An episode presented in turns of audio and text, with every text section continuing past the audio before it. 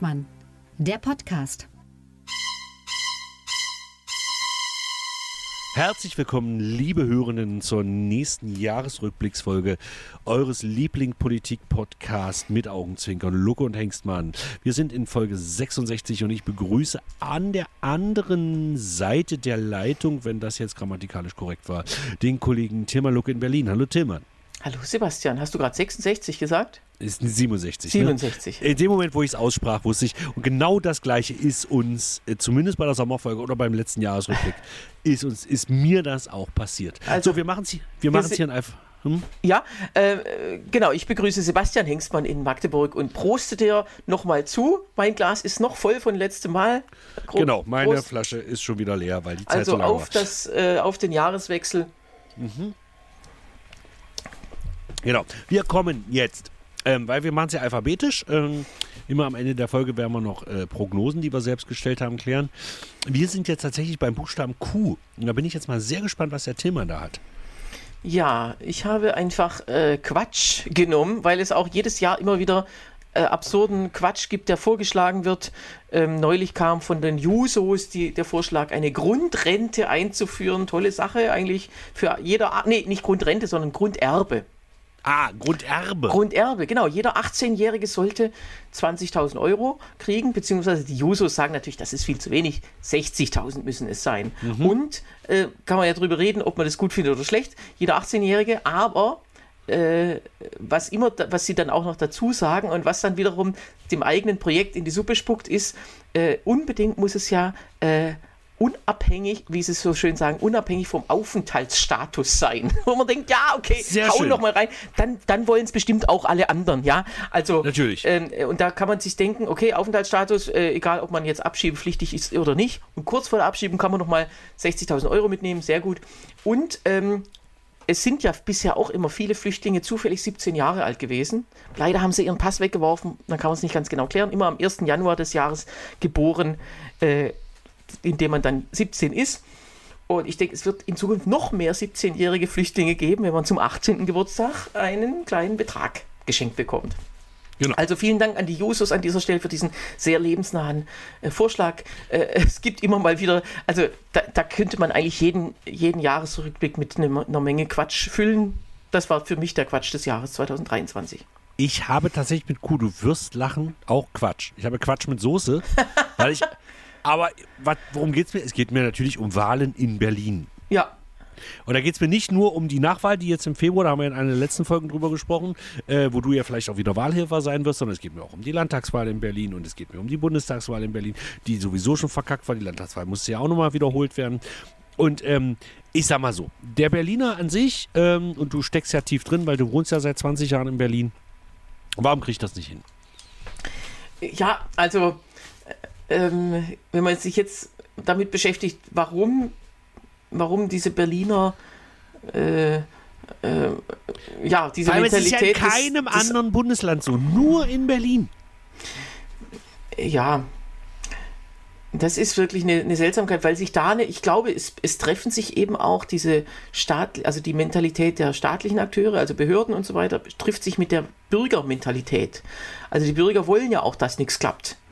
Ähm, und, äh, äh, und, und dieses ganze Scheitern und ähm, auch dieses Prekäre. Also zum Beispiel Klaus Wowereit hat ja mal davon gesprochen, Berlin sei arm, aber sexy. Das ist für mich das Fatalste, was man über Berlin jemals sagen kann, weil das heißt, okay, wir müssen hier ja gar nichts leisten. Wir können ja einfach, wir sind ja sexy. Und nicht, wenn man, wenn man sich hier mal auf der Straße umschaut, nicht mal das stimmt, ja. Ganz ehrlich. Also es ist wirklich, ich habe einen Kumpel aus München, der sagt, wenn ich hier in die S-Bahn einsteige, ungefähr ein Viertel der Leute sind fertig mit dem Leben. Also rein Mhm. optisch. Und damit ist die Psyche noch gar nicht, also oft trifft sich ja, aber damit ist ja noch gar nicht in die Leute reingeguckt. Und Genau. umgekehrt, wenn ich ihn besuche in München, dann ist man äh, doch sehr erstaunt, äh, wie erstens wie gut im Durchschnitt Menschen aussehen können. Es ist, glaube ich, wirklich so. Und auch wie, wie, wie, wie, wie ähm, sonnig Gesichter sein können, wie gut das Wetter ist. Ja, okay, dafür können wir nichts, dafür können wir wirklich nichts. Ähm, aber wir arbeiten, wegen Klimawandel arbeiten wir dran. Ähm, und, und ich glaube, diese ganze Berliner und ich bin ja, ist, bei mir ist es ja so eine Hassliebe mit Berlin. Ich bin, ja großer Fan von Berlin immer gewesen in Bezug auf diese tolle Geschichte, in Bezug auf die Kultur, die Berlin seit Hunderten von Jahren vor allem gerade ich bin ja als Kabarettist auch immer äh, damit beschäftigt, was, was äh, Berlin seit äh, ja, im, im Kabarett geleistet hat, wie viele Lieder es über Berlin gibt. Das ist schon beeindruckend. Aber man kann sich natürlich auch darauf ausruhen und sagen, wir wollen hier nichts machen. Und äh, klar, Länderfinanzausgleich ist super Sache. Also wär, wäre Berlin ein eigenständiger Staat, wären wir ja auf der, äh, auf der Armutsliste der UNO noch hinter, also da, da müsste eine eigene Zahl erfunden werden. Und wir sind zum Glück nicht souverän, sodass wir super äh, von anderen äh, Ländern leben können. Lustigerweise wurde ja der Volksentscheid äh, 99, also äh, ob Berlin und Brandenburg zusammengehen, 96. Abgelehnt. 96 sogar, mhm. abgelehnt und zwar von den Brandenburgern. Ja. Die Berliner waren dafür, die Brandenburger haben gesagt, nee, das Moloch ziehen wir uns nicht ans Bein. Außerdem gibt es mehr Berliner als Brandenburger gibt, also das heißt, die Berliner hätten die Brandenburger wahrscheinlich in der gemeinsamen Landesvertretung totgedrückt. Was heißt totgedrückt? Man hat ja nicht alle die gleiche Meinung, aber es ist ja, äh, das ist schon bezeichnend gewesen und das ist auch nie wieder angepackt worden, ähm, ähm, dass man so eine Länderfusion versucht, die ja grundsätzlich sinnvoll ist. Denn Berlin ist ja eine Stadt und diese Doppelfunktion von Stadt und Land, die kriegt vielleicht Hamburg gut hin, aber Berlin nicht. Und genau. in Berlin hat, Berlin hat dazu noch das Problem, dass, dass die Berliner Bezirke, diese zwölf Bezirke, die sind viel mächtiger, als es zum Beispiel in einem Flächenland die Landkreise sind. Genau. Also das heißt, wir haben hier, hier arbeiten die Ebenen auch einfach gegeneinander und oft hat man auch noch. Und zwar mit Absicht. Mit Absicht, genau. Oft hat man dann äh, äh, äh gerade in, in so grün regierten Bezirken wie hier Friedrichshain-Kreuzberg oder so, da hat man einfach ähm, die äh, äh, dann so Leute an der Macht in den Bezirksämtern, irgendwelche Leute, die auch einfach das Interesse daran haben, also im, als Baustadtrat zum Beispiel, möglichst Bauen zu verhindern, weil Bauen ist ja, das sind ja Investoren, das sind ja böse und da darf nichts gebaut werden. Dass hier ständig überall Wohnungsnot ist und äh, dass, äh, also dass es irgendwie nicht zusammenpasst, das halten eben sowohl diese Berliner Behörden als auch die Berliner aus, weil es gab ja vor zehn Jahren mal einen Volksentscheid zur Bebauung des Tempelhofer Feldes. Äh, und zwar nur Randbebauung, also quasi so gut wie nichts, aber ein bisschen was hinbauen. Und das fanden die Berliner alle scheiße, äh, haben dagegen gestimmt und äh, wundern sich, warum die Mieten so hoch sind, weil das ist alles, das eins auf dem anderen aufbaut oder das eins zumindest vom anderen beeinflusst ist das, das lässt der Berliner nicht an sich ran. Also es soll nichts gebaut werden, aber es soll billiger gewohnt werden. Und, und das, sind, das ist nur ein Beispiel dafür, dass, dass der Berliner eine Vorstellung vom Leben hat, die mit der Realität so gut wie nicht vereinbar ist. Genau. Und deswegen äh, weiß, ich noch, weiß ich noch nicht, wie lange ich noch Berliner sein werde, aber es ist sehr schwer, in diesen Zeiten Berliner zu sein, muss ich ehrlich sagen. Genau, wir werden sehen. Deswegen vielen Dank für deinen Punkt mit Kuh, Quatsch mit Soße. Und ich bin gespannt, die Nachwahl äh, im, am 11. Februar dann ähm, ein Fünftel der Bundestagsstimmen muss, muss neu abgegeben werden. Ich selber bin nicht betroffen, also ich werde nicht nachwählen müssen. Meine äh, Stimme also, war wohl gültig. Und die beiden Direktmandate, die Berlin hat, sind auch nicht in Gefahr. Ansonsten wäre ja selbst Sarah Wagenknecht aus dem Bundestag raus. Ja, es gibt äh, andere äh, Wahlkreise, die knapper sind, aber äh, ob, äh, ja, also das, man, man kann da jetzt noch nicht groß hin und her rechnen, das wäre alles viel zu. Äh, Aber ja, es wäre unwahrscheinlich. Wäre unwahrscheinlich, genau. genau. Okay, kommen wir zum Buchstaben R. Was hast du beim R? Äh, da habe ich Rezession. Das ist ja nun mm. auch in diesem Jahr äh, auf uns zugekommen. Seltsamerweise nach Corona und nach dem Beginn des Ukraine-Krieges sind wir erst nachgelagert in die Rezession geschlingert. Äh, Rezession heißt ja, wenn zwei Quartale nacheinander einen negativen, äh, also einen, einen Rückgang des Bruttoinlandsprodukts zeigen und ähm, äh, quasi das vierte Quartal 22, seitdem haben, sind wir in Minus und deswegen, das ist auch noch nicht vorbei. Und seltsamerweise schaffen es auch alle anderen Länder um uns herum, keine Rezession zu haben. Ja, super. Ja. Ähm, aber ja, also ich sehe das nicht als Rezession, weil Rezession ist für mich immer, wenn es den Menschen im Land auch wirklich schlechter geht. Und das tut es nicht wirklich. Ja, aber es ist doch irgendwie alles aus dem Tritt geraten. Ja, aber man aber weiß, es sind so verschiedene Faktoren und äh, vor allem eben diese Überbürokratisierung, die ja auch viel vernichtet an, naja, an Potenzial. Aber es verliert, es verliert keiner seinen Arbeitsplatz. Das passiert nicht. Nee, aber das ist nun nicht die, also natürlich kann, äh, das ist eben auch, auch aus dem Tritt geraten, dass der Arbeitsmarkt so absurd ist, dass es halt ein, äh, dass der Mangel da ist. Und das gab es wirklich ja, Ende, des, Ende des 60er hatten wir mal auch, äh, auch Vollbeschäftigung, mit einem, verbunden auch mit einem kleinen Rückgang. Äh, damals ist ja die Regierung Erhard daran gescheitert, aber ansonsten ist es, ist es unüblich, dass diese Sachen zusammenpassen, also Rezession und Vollbeschäftigung. Aber trotzdem. Ja, ich weiß nicht, ob es da vielleicht doch noch was miteinander zu tun hat. Wir werden sehen, weil Betriebe können sozusagen ihre Aufträge nicht mehr annehmen, weil sie einfach keine Leute haben.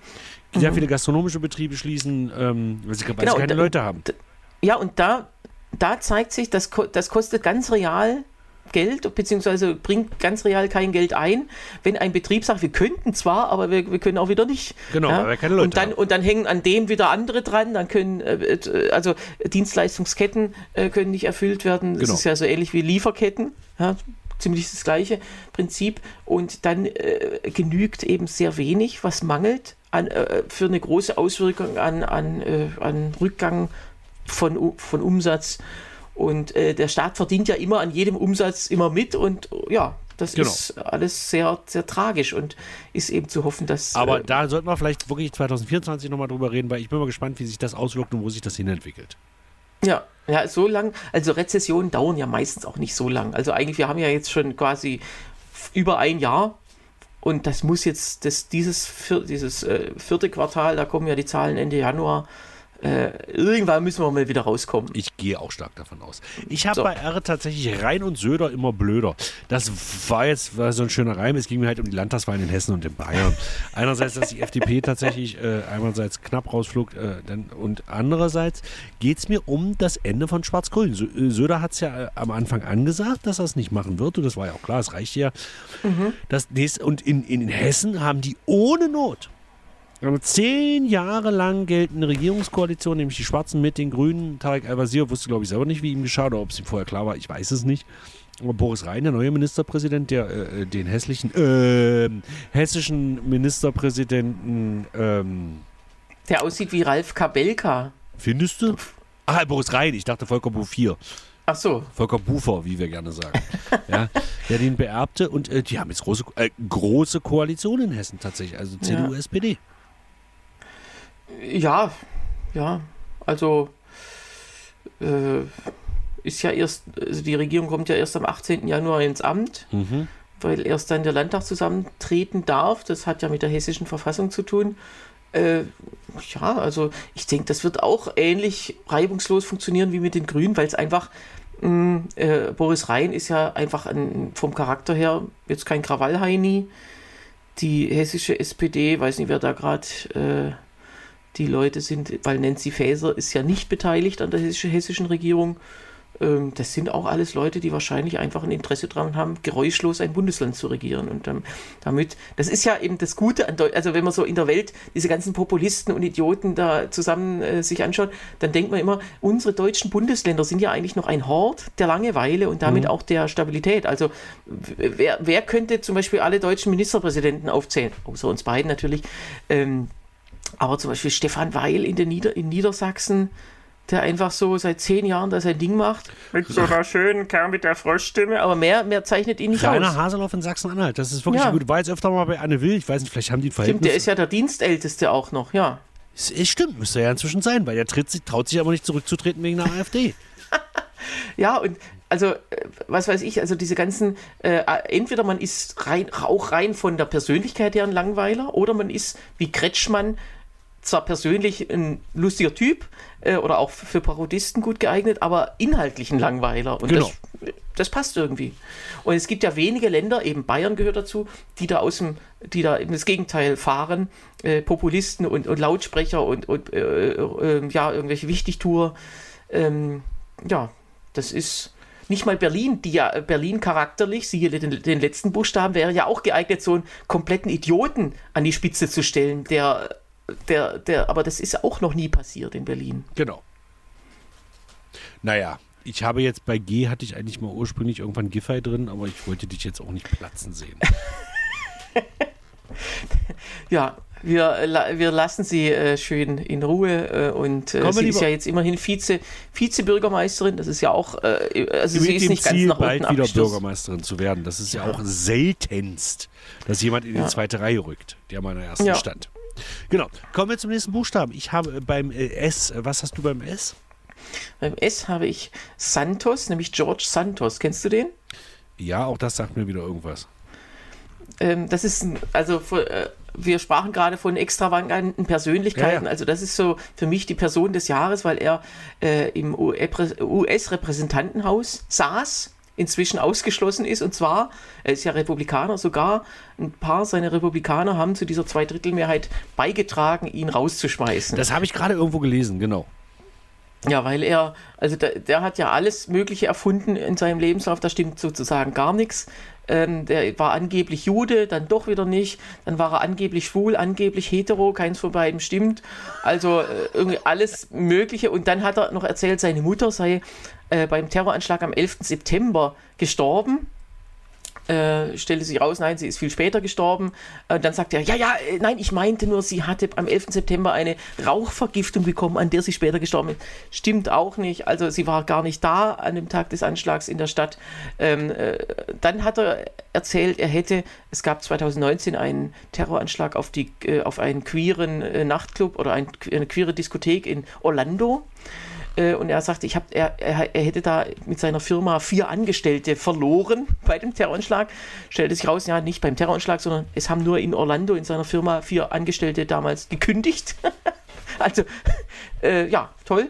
Dann gab es natürlich mehrfachen Scheckbetrug. Er hat sein Botox, ähm, die Botox-Behandlung von Parteigeldern bezahlt.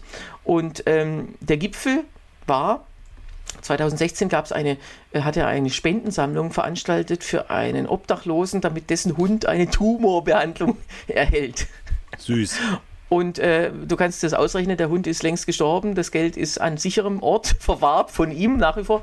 Und ich finde, das, das ist so, also wenn ich einen Obdachlosen betrüge, dessen Hund Krebs hat, dann muss ich schon, dann muss ich schon, äh, ja, das ist ethisch-moralische Luxusklasse und äh, der Typ ist wirklich ein skurriler Mensch, ähm, der das ganze Jahr lang durch Unterhalt, äh, unterhaltsam war. Es gab beim, äh, bei Spiegel Online gab es so einen, einen, schönen Bericht über diesen allerersten Kongresstag 2023. Also im, im Januar tritt der, der Kongress zusammen und dann gab es ja das Chaos um diesen äh, Sprecher McCarthy, der dann nicht gewählt wurde und dann später auch abgewählt wurde. Und äh, da wurde beschrieben, wie der Typ quasi im Kongress neu auftaucht und äh, da, man begrüßt sich da, stellt sich gegenseitig vor und keiner wollte ihm die Hand geben. Und nicht mal diese, diese irren Republikaner, äh, diese ganz, also zu denen er nicht gehörte, denen er sich aber dann irgendwie angeschlossen hat, weil keiner, es ist wie so auf dem Pausenhof. Und irgendwie gehörte er aber sichtlich auch nicht zu denen, weil sie ihn auch mehr oder weniger ignoriert haben. Also ähm, toller Typ und äh, toi toi toi für die weitere Karriere. Ich würde sagen, ähm, in, in äh, was weiß ich, im Bündnis Sarah Wagenknecht ist vielleicht noch ein Platz frei. Genau.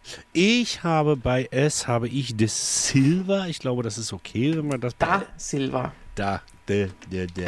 es geht ums S. Es geht um den Retter von Brasilien, der dann doch irgendwie äh, bolsonarischer war, als also zumindest Putiner, Esker. Äh, da haben wir ja auch schon äh, drüber geredet und es ist halt so, dass ähm, die großen Heilsbringer dann doch, die sie es oft ganz nicht sind. Und er war ja schon zwei Legislaturperioden der Vorgänger von Dilma Rousseff, die ja eigentlich auch in seinem Namen, aber äh, nur ist er brasilianischer Präsident und es ist auch nichts besser. Nee, Immerhin, er heißt da Silva, also aus dem Wald. Genau. Das heißt, er kann nicht den kompletten Regenwald abholzen wie sein Vorgänger. das aber nur als reiner Namensgag. Er macht ja. So. Das macht er, glaube ich, auch nicht. Ach, das macht er natürlich, aber es, er macht es nicht so arg wie Bolsonaro. Es ist ja immer so, dieses, äh, wenn man sich äh, sozusagen, ähm, äh, ja, der, der äh, also, das kleinere Übel, ja, das ist das klassische kleinere Übel. Genau. Und warum muss das kleinere Übel immer noch so groß sein? Gut, dann kommen wir gleich zum Tee. Wenn, darüber haben wir ja auch schon. Also bitte Thema. Was hast du bei Tee? Tee habe ich Thunberg, Greta Thunberg. Mmh, die kleine antisemitische Schlampe. ja, oder also wie man, wie die Gutmenschen immer hierzulande sagen, Thunberg, weil man muss ja unbedingt. Jedenfalls, also das ist äh, die Demontage eines äh, einer, einer Heiligen. Genau. Und ich, also es ist ja immer auch witzig zu beobachten, wie manche Leute ähm, das war ja bei, bei, als Putin die Ukraine überfallen hat, war es ja auch so, oh, äh, äh, äh wir haben aber seit, seit den 80er Jahren waren wir ja der Meinung, dass die Amerikaner die Bösen sind, was machen wir jetzt? Und dann aber trotzdem immer noch ähm, quasi das alte äh, diese alte Ideologie gefahren sind, obwohl man gerade merkt, wenn man ganz ehrlich zu sich ist, dass sie einem um die Ohren fliegt. Und das ist bei Greta Thunberg ja auch. Also, äh, das hat ja mit dem Klima überhaupt nichts zu tun äh, sie als Person, äh, dass sie als Person sich eben unmöglich macht durch, durch diesen Antisemitismus. Wenn man sich diese Demos mal anguckt, in Amsterdam gab es ja die Demo, wo, wo ihr ein Mann äh, das Mikrofon abnehmen wollte und sag, äh, äh, nur nur einen Satz schaffte und sagte, äh, ich möchte was über das Klima hören und nicht über Palästina. Und dann kamen sofort lauter ganz woke Leute auf ihn zu und haben ihn dann weggerissen von ihr und sie hat dann äh, noch hinterher noch ihm hinterher gepöbelt. Und da hat man richtig gesehen, da waren in diesem Auditorium gar keine gar keine äh, ja, äh, Transparente, wo es ums Klima ging, sondern da waren Palästinenserfahnen und alle, die auf der Bühne standen, hatten ein Pallituch um. Äh, wo man denkt, ja, okay, merkt ihr gerade was? Das sind irgendwelche Irren, die diese Bewegung kapern und es ist ja wirklich, ähm, da muss man echt sagen, die deutsche und die österreichische Sektion von Fridays for Future. Ähm, Respekt vor denen, weil die sich nämlich distanzieren. Und die sind sicherlich auch inzwischen nicht mehr im Gespräch mit den internationalen Fridays, weil die ja gekapert sind von, von irgendwelchen Aktivisten, von, von irgendwelchen Leuten, die sagen, die bösen Israelis sollen ins Meer getrieben werden. Äh, und äh, tatsächlich, dass die Deutschen unter anderem, also vor allem unter Führung von Luisa Neubauer, sich genau. dagegen verwahren und sagen, erstens mal geht es uns ums Klima und zweitens äh, ist das absolut menschenverachtend, was ihr gerade sagt, ähm, dass man also vielleicht die Chance hat, in, in Deutschland diese Bewegung noch zu retten, möglicherweise mit anderen Namen, mit anderem ähm, Überbau. Aber diese internationale Sektion ist, ist aus meiner Sicht, hat sich selber ja, diskreditiert. Genau. Und Greta Thunberg als Person sowieso, die war ja schon immer gestört. Und sie wir erinnern uns, sie hat uns, sie hat vor fünf Jahren auf dem Weltwirtschaftsforum äh, und man kann sich denken, welche, äh, welche Rasse oder welche Religion auf einem Weltwirtschaftsforum äh, mhm. aktiv ist, nämlich die Juden. Denen hat sie schon äh, ins Gesicht gesagt, ich will, dass ihr in Panik geratet. Und jetzt wissen wir auch, warum. So. So, das T bei dir? Äh, Trump. Okay. Ja, langweilig. Der war sehr, sehr beschäftigt in diesem Jahr, viele Termine gehabt. Leider weniger Wahlkampftermine als äh, gerichtliche. Wobei ich cool fand, dass er sagt, ich gehe nicht zu dem Vorwahltermin, ich habe die Scheiße eh in der Tasche. Ich muss mich an diesen Debatten nicht beteiligen. Genau, also diese Fernsehdebatten scheinen ihn, obwohl, ja, einerseits, wenn ich er wäre, würde ich da auch hingehen, weil er ja da auch äh, pöbeln kann, aber hat er irgendwie nicht äh, nötig und stattdessen muss er in vier Bundesstaaten ähm, ja, um seine Freiheit zittern. Genau. Naja, aber na gut, es gibt Haftstrafen. Es ist ja, also das amerikanische Justizsystem, davon kann man ja auch halten, was man will. Da, da stehen ja manchmal Haftstrafen im Raum von zig Jahren. Ja, in Deutschland gibt es ja lebenslänglich und drunter gibt es nur bis 15 alles. Genau. Und äh, wenn der sagt, oder wenn, wenn irgendwie ein Gericht sagt Aufruhr oder Staatsstreich oder äh, Hochverrat, äh, wie viele Jahrzehnte da draufstehen, also das ist schon, aber gut, so ist es halt. In Amerika. Ähm, und da sind wir gespannt, ob, er, ob, er, äh, ob sozusagen dieser Wettlauf gegen die Uhr äh, äh, klappt, dass die Justiz vor der nächsten Wahl es schafft, ihn zu verurteilen oder nicht. Ja. Genau. Aber immerhin, es gibt vier, vier Orte, also New York, Georgia, dann Washington DC als Bundesgeri Bundesebene und äh, in welchem Land ist er, in welchem Staat ist er noch angeklagt? Äh, fällt uns jetzt nicht ein. Ist jetzt auch nicht wichtig. Vielleicht einer von diesen quadratischen, weiß ich nicht. Also äh, äh ist auch eine Leistung, vier, vier Verfahren nebeneinander laufen zu haben. Ja, genau. Also wir haben jetzt in äh, Colorado ist ja, haben wir ja ganz am Anfang, also haben wir ja in unserer letzten regulären Folge darüber gesprochen, dass das da sozusagen äh, verboten wurde, dass er bei der Vorwahl antritt, aber dass das, was das für eine Auswirkung hat, wissen wir auch noch nicht. Vermutlich keine. Keine, ja. Genau. Trotzdem, also äh, äh, bist du der Meinung, dass es dann sozusagen, dass, falls er eine zweite Amtszeit bekommt, dass die dann, dass es dann schlimmer ist als die erste? Also der, er hat ja angekündigt, als Diktator zu agieren. Das ist ja alles, das ist ja auch, weiß nicht, ist das vielleicht Geschwätz oder ist das ernst zu nehmen? Ich weiß es nicht. Ich bin bei Trump einfach. Der äh, große Comedian Patton Oswald brachte es mal so schön auf die Bühne, indem er sagte, wenn er morgens ins Alter war noch Präsident auf dein Handy guckt und sagt, das wird er doch nicht, er hat. So, deswegen bei Trump bin ich völlig raus. Der kann ja. alles möglich. Ja, aber ich meine, er hat sich ja in der, also in der ersten Staffel sozusagen, hat er sich ja schon alles geleistet. Aber das glaubst du. Glaube ich, ja, hast du hm. auch wieder recht. So. Nee, dann, Nächster dann Buchstabe lassen wir es mal gut genau. sein. Wir kommen zum nächsten Buchstaben. U. Was hast du? U. Nee, du, du bist, ich moderiere, du musst zuerst sagen.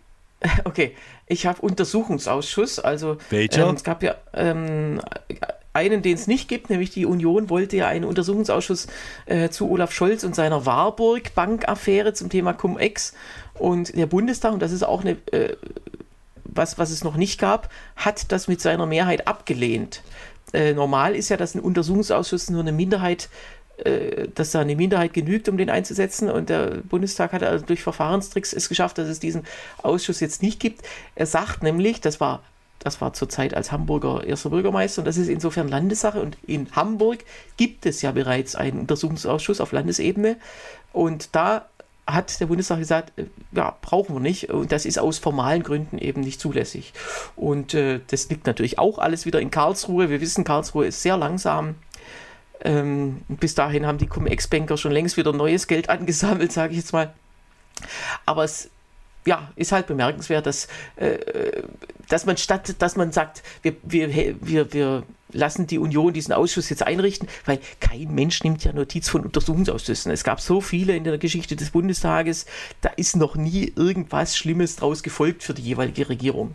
Und dass man jetzt lieber auf Krawall geht und vielleicht sogar eine Niederlage riskiert, das weiß ich ja nicht wie es dann ausgehen wird, äh, statt dass man sagt, ja, nehm, ihr, ihr, kriegt die gleichen Akten wie die Hamburger und am Schluss kommt das gleiche Ergebnis, ist doch egal. Ja. Genau. Ich habe, äh, ja, äh, kann ich jetzt auch nichts weiter zu sagen, weil mich langweilt sowas auch immer zu Tode, wo ich sage, äh, es wurde ein Untersuchungsausschuss eingesetzt. Oh, toll. Was gibt's zum Mittag? Ich habe was ähnlich langweiliges, nämlich ungefährliche Variante.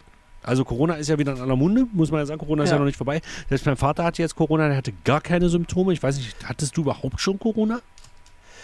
Nee, noch nicht. Aber du hast ja auch keine sozialen Kontakte, insofern passt ja. das. Ähm, ich hatte es jetzt auch nicht nochmal. Mein ja. Heiko hatte es jetzt tatsächlich nochmal.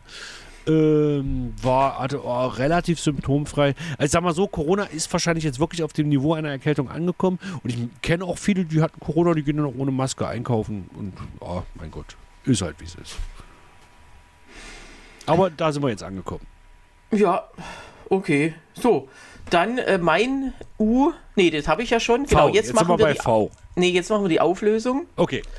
Ähm, zur Erklärung, wir haben uns äh, genau. zehn Fragen am Anfang des Jahres gestellt und äh, wollen die nach und nach auflösen, also unsere Prognosen dazu und schauen mal, wer von uns das bessere prognostische äh, äh, die bessere prognostische Fähigkeit hat.